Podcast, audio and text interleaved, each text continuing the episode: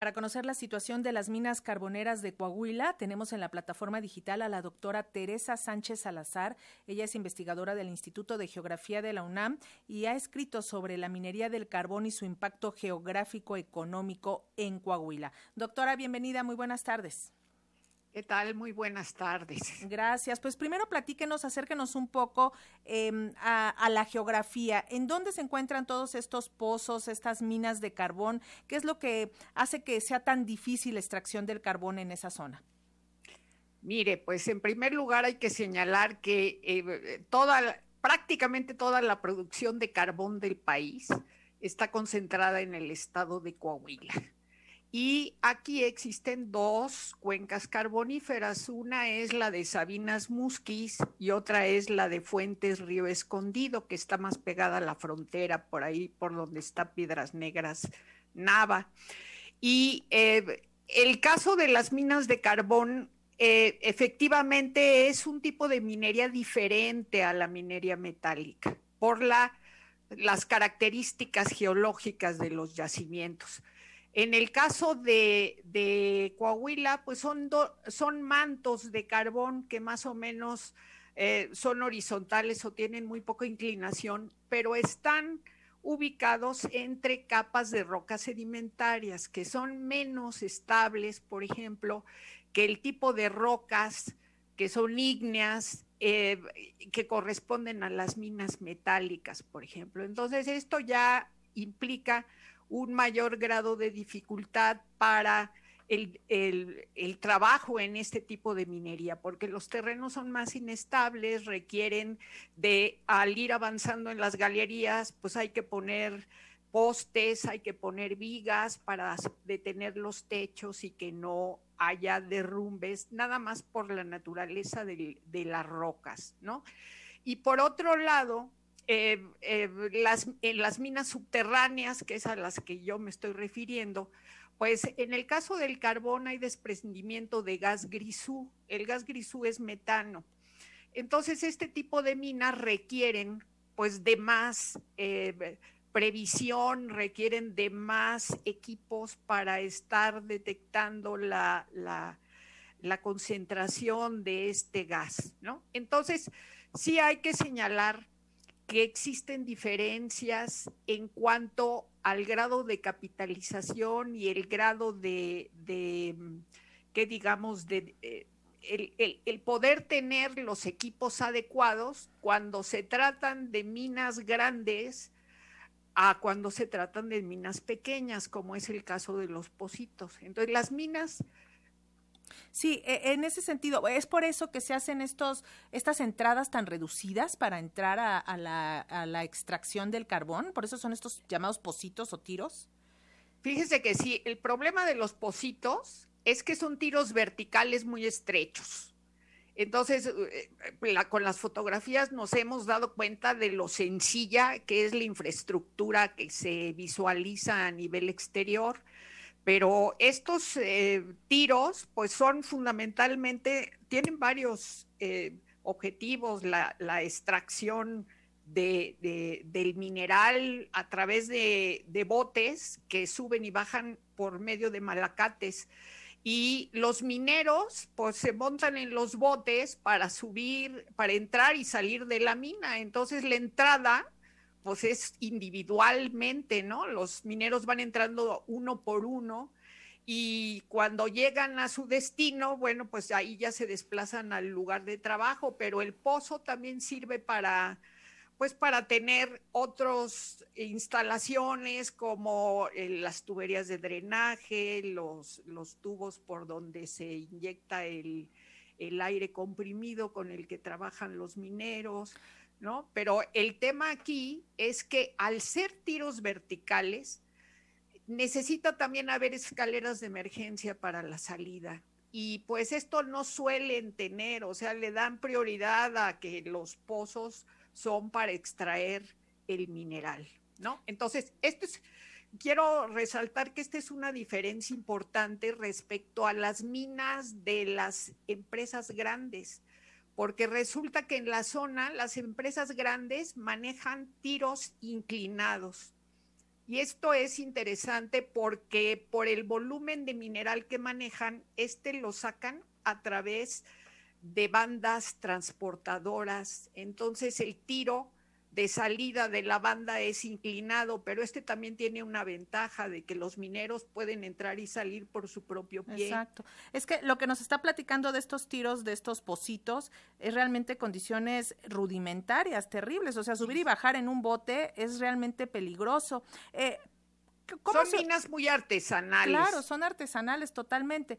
Eh, eh, doctora, ¿cómo se otorgan las concesiones para que se operen los pozos o estos tiros de carbón? Bueno, pues estas concesiones se otorgan a nivel federal, ¿no? Es decir, es, es la, la, Secretaría de Energía, perdón, de Economía a través de una subdirección de minería la que otorga los permisos, ¿no? Son de carácter federal. Entonces, los mineros tienen, pues, bueno, el, puede haber un, un concesionario de la, de la mina, ¿no? Que a veces es el dueño o a veces el concesionario, pues puede eh, transferir la concesión a un empresario, ¿no? Que puede ser una persona moral o una persona física, ¿no? Un, un individuo. A ver, platícanos un poco la diferencia entre dueño y concesionario. O sea, ¿puede haber un dueño que es del terreno y el concesionario de trabajar la mina o cómo es la...? Así es. Puede haber eh, otro, otra, otra persona que sea la que trabaja la mina, ¿no? Y como también se da mucho en el caso de la minería, puede haber también los mineros pueden contratarse directamente con quien trabaja la mina, o sea, con el empresario, pero también y eh, pueden eh, contratarse a través de un subcontratista, ¿no? Es decir, este, a su vez, entonces el dueño de la mina con quien tiene tratos es con el, el contratista o subcontratista y los mineros también. Entonces, de alguna manera, eh, quien trabaja la mina o el dueño de la mina puede no tener trato directo con los mineros, ¿no? y, así además se van en todas las responsabilidades este, sociales con los trabajadores, ¿no? Pues esto también se da, ¿no? Es decir, el, el contratista es de quien depende pues el que tengan ellos seguridad social, el que tengan prestaciones, etcétera, ¿no? Eh, ¿Y por qué se repite? Eh, todas las organizaciones que estudian la minería vienen denunciando desde, bueno, con pasta de conchos fue el momento cumbre, pero se siguen ocurriendo todos estos accidentes año con año. Eh, ¿Por qué se repiten y por qué se permite que esto suceda? Ya decían que, que entre ellos mismos, entre el dueño, el concesionario, el hijo, el padre, todos se van cambiando los títulos y van, van haciendo para trabajar estas minas de esta manera irregular.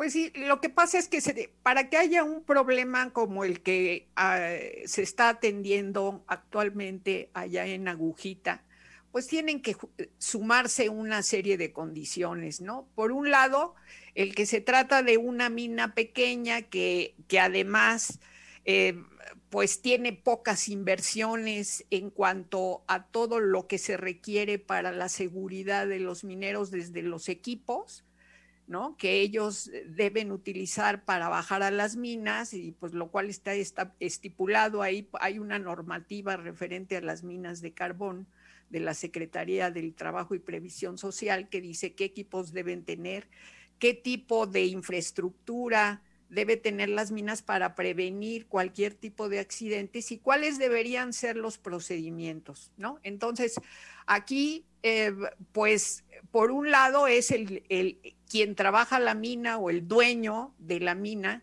quien debería cumplir con esta situación, por otro, eh, estas condiciones, estos requerimientos, por otro está pues eh, a nivel federal la Secretaría del Trabajo y Previsión Social que eh, realiza supervisión sobre, que, sobre el hecho de que las minas cumplan con estos requisitos, ¿no? Pero también la supervisión, pues tiene sus bemoles porque, bueno, pues a veces se avisa a los mineros, a, eh, a, los dueños de las minas, pues que se va a realizar la supervisión.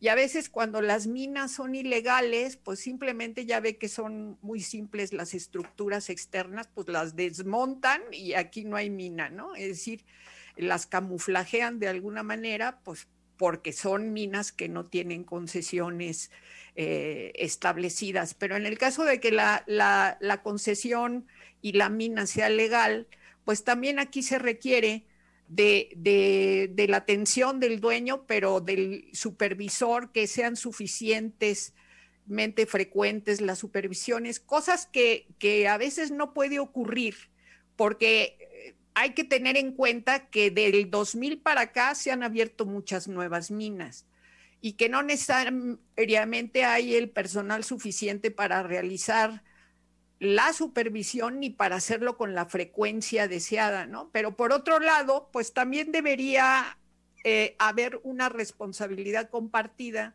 con los gobiernos locales y los gobiernos eh, municipales. Estatales, ¿no? Es decir, los municipales y los estatales, porque los supervisores normalmente hacen recomendaciones.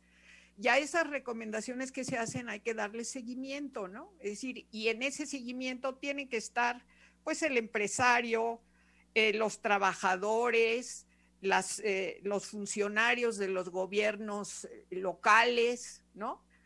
Además de, de la Secretaría del Trabajo, que eh, le dé también seguimiento a que se atiendan esa supervisión. Y ahí es donde pues no se cumple siempre con esta supervisión o se camuflajea, como usted dice, cuando no están las condiciones buenas, porque los mismos trabajadores necesitan el trabajo, los mineros, o sea, ellos también lo necesitan. Rápidamente, doctora, platíquenos de la utilidad económica que deja el carbón en la zona. ¿Por qué trabajan pese a estas condiciones terribles?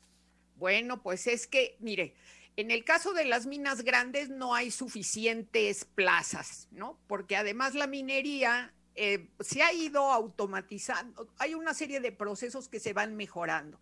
Entonces el número de plazas no puede estar aumentando eh, continuamente. Entonces la otra alternativa es trabajar en minas pequeñas. Hay que recordar que en la, en la región carbonífera, la actividad tradicional desde la época del porfiriato ha sido la explotación del carbón, la cual luego se reactivó cuando abrió Altos Hornos de México en Monclova y entonces vino un, una, una siguiente, un siguiente boom en la explotación de, de carbón por, eh, porque el carbón es un insumo importante para la producción de acero, ¿no?